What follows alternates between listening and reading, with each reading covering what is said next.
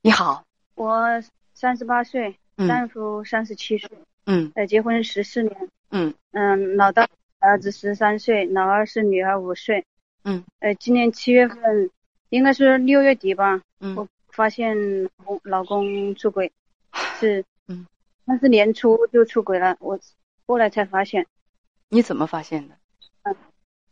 是是五月份的时候，我老公的朋友跟他们一起出去玩，然后把那个女的带过带出去玩，啊，然后这个朋这个朋友的老婆，就是，呃，就知道，然后就是我老公还给她老公介绍，他带出去那女的闺蜜给给我他朋友介绍，啊，难怪他老婆知道，难怪人家老婆生气，你老公自己找情人，还给她老公介绍情人，啊，啊对，被被他老婆知道了，所以这是什么人品啊？这是什么人品啊？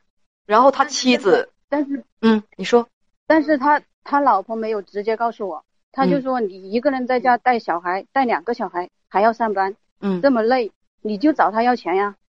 我说他工资不高，才五千块，呃嗯每个月还还三千块贷款，嗯，然后车子还要加油什么的。我说他吃饭都没有钱，嗯然后我就说，嗯、就这样。他说，哎呀，你就找他要钱嘛，多少要点嘛。我就说他没有钱，我我说他年底，呃，答应给我两万块钱，他他就没说了，然后嗯就、就没有说了。他每天都会给我，因为那是暑假嘛，我在幼儿园上班就放暑假了嘛，他嗯每天都会给我发信息，就说你怎么这么傻呀？呃，他在外面那么潇洒，呃，什么什么的，你就找他要钱啦、嗯他在外面潇洒，可怎么有钱的呢？你现在不找他要钱，年底哪里有钱给你啊？好，我就觉得他给我发了十十多天，然后我就感觉不对劲，嗯我就是暑假的时候就有时间了，我就给他呃每天都发信息，呃打视频，有时候不到几秒钟就挂掉了，说手机没电了呀，你又是没信号啊。好，我也觉得不对劲了，然后我每天就起来给他打视频，他有时候直接挂掉。每天起来给他打视频，他是经常出差吗啊？没嗯，喂，没有出差，嗯每天就是没有出差。他是没有出差，但是他上班去之后，你就给但是我是啊，不是不在一起？我在老家。就是你们两个是分居的，是吗？对，啊，是分居的，那多长时间才能见一次面呢？应该是呃半年的吧，半年左右能见一次面，是吗？只是去年只是去年才分开呀、以前一直在一起啊。哦，只是去年才分开。好的，接下来讲主线剧情啊。你觉得不对劲儿之后呢，你就给他发文字信息啊发就是发视频啊，啊发视频。嗯，后发来呢？视频打电话，然后就是说呃打，有时候接了，有时候说很就给我挂掉，然后打个字出来很忙，现在没空嗯啊就没空。嗯、有时候就接了，就说这信号不好啊，嗯、就说具体在哪里我也不没有看清楚，就嗯说这信号不好，然后就是我现在很忙，嗯手有时候就说手机没电了，马上快关机了，就这样。嗯然后有一天，呃，我就这样磨了十几天吧，到七月十几号、十二号还是十三号的时候，我就觉得我说每天都这样，每天都是没电啊，不就是拒绝啊。然后我就给他发视频，十点十点多钟了嘛，早上十点多钟，我说十点多钟你不应该晚上没充电啊，好，我就给他发视频，呃，开始是发的语音音视频，呃，他说我现在很忙，没空，等一下我有空了给你回过来。好，我也觉得不对劲，啊，那我就打视频与那个视频通话，然后他就很久不接，不接我就一直打，打了他接了，接了，然后他是在开车的，然后我说你开车去哪里？他说有事情，嗯、我现在很忙，等一下我到地方了给你打过来。我说不行，我说你把你副驾驶给我看看，手机换一下，嗯看一下。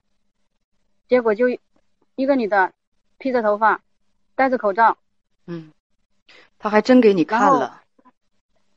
看了呀，他的我说你今天不看，你就是说，你你就承认了。之前我就那样说了，我说我现在还没抓到你。如果说你今天不给我看，那你就是你确定我我能确定了，他就给我看了呀。他说什么呃什么设计师啊，什么什么的。嗯，后来呢？后来等了不到几分钟，那女的就下车了。然后我说现在是是不是你们是不是在高速高速还是什么呃路上？他说是的。好，我说是的。如果说要是那个大马路上或者高速路上可以停车的话。你是不是把它放下来再接我的电话？他说是的，但是那个路上不能停车。嗯，所以没等一会儿，应该是到什么地方了，他就那女的就放下来了。再从此以后就没看到那个女的了。但是我们也还没有跟他在一起，没有在一起呢。然后我就说，我说你说不是这个女的，那还有哪个女的？他自己说出来的，他说不是这个女的。他向你承认了他的外遇是吗？几个女还有几个女的啊？嗯，他承认了。简单点儿后来又怎么样？讲的简单一点。嗯嗯。那后来他他就天我天天就磨他嘛，打电话他很烦呐，他就承认了。他说你越是这样，我早就不在乎你了，什么什么的，你不要这样逼我，我就是在外面偷人了，怎么怎么说的很难听。就是他说你 这是你逼我的，这他说这是我逼他的，你逼他的，我我不他他是说什么呃我没有关心他，没有打电话关心他，呃没有什么呃对他很温柔，说这样的话。你不是挺关心他的吗？你看你总给他发那个视频请求啊，你总跟他打视频。他是这样说的呀。有时候就拒绝他，他就不承认。我说我的手机上面是，从五月份一直到现在，那以前的是被我儿子删掉了，我看不到。现在我说我从五月份一直保留现在，你看你拒绝了我多少次，你自己看一下。我不关心你，我是说我，我小孩小孩子小的时候，我肯定是两个那个关注点都在两个孩子身上，是不是？我说女士，我都跟你说了。嗯，现在，现在不用说了，女士。现在的情况是什么呢？他说他的外遇都是你造成的，呃，说也选择回归家庭，但是每次吵架他都是一副无所谓的态度，也没有耐心，总是跟你吼叫来解决问题，还要叫你滚。所以呢，你跟编辑讲说，你觉得他跟小三儿还没断，问怎么处理这些问题。